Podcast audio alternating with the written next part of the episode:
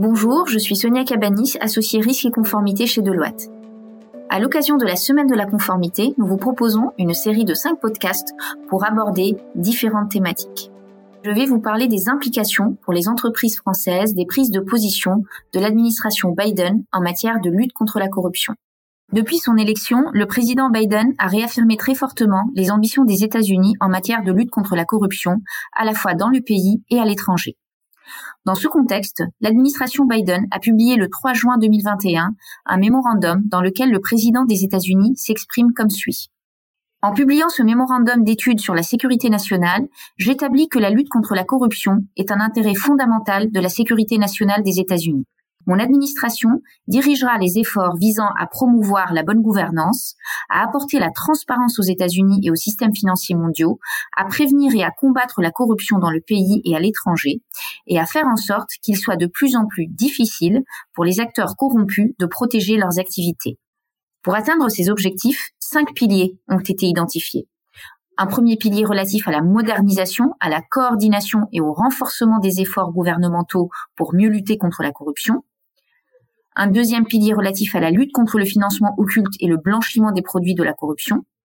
un troisième pilier relatif à une meilleure poursuite des auteurs de faits de corruption, un quatrième pilier relatif à la préservation et au renforcement du cadre multilatéral de lutte anticorruption,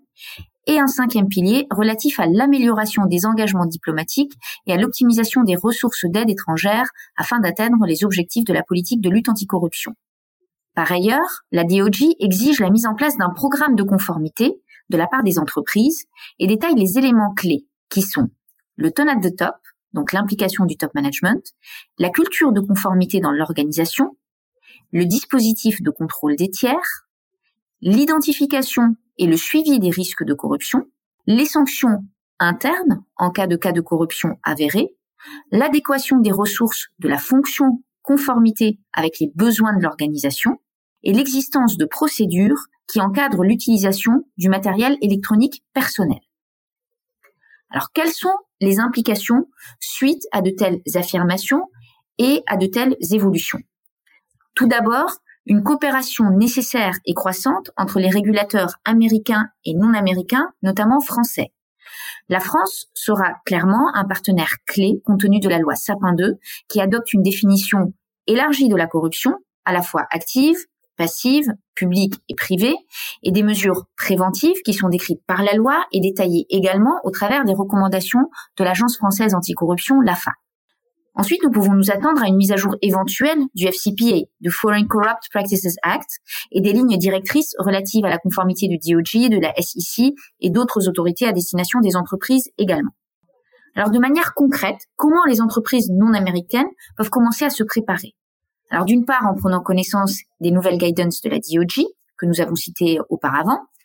en revoyant leur programme de conformité au regard des attentes de la DOJ, en travaillant sur la sensibilisation des collaborateurs à tous les niveaux de l'organisation et en se préparant à une situation de crise éventuelle impliquant des sollicitations, des demandes de documentation ou de questions de la part de, la DOJ, voire un contrôle de la DOJ. Dans les faits, au regard de l'ensemble des éléments cités et des nouvelles guidance de la DOJ, une conformité avec la loi Sapin 2 est déjà un très bon début, voire permet de couvrir l'ensemble, une grande partie des demandes de la DOJ et des nouvelles guidance de la DOJ. Notre recommandation euh, serait une application euh, des différentes recommandations de l'AFA et de la loi Sapin 2 au niveau des entreprises françaises. Je vous remercie pour votre écoute et n'hésitez pas à nous solliciter si vous souhaitez discuter de manière plus approfondie de cette thématique ou si vous avez des questions complémentaires.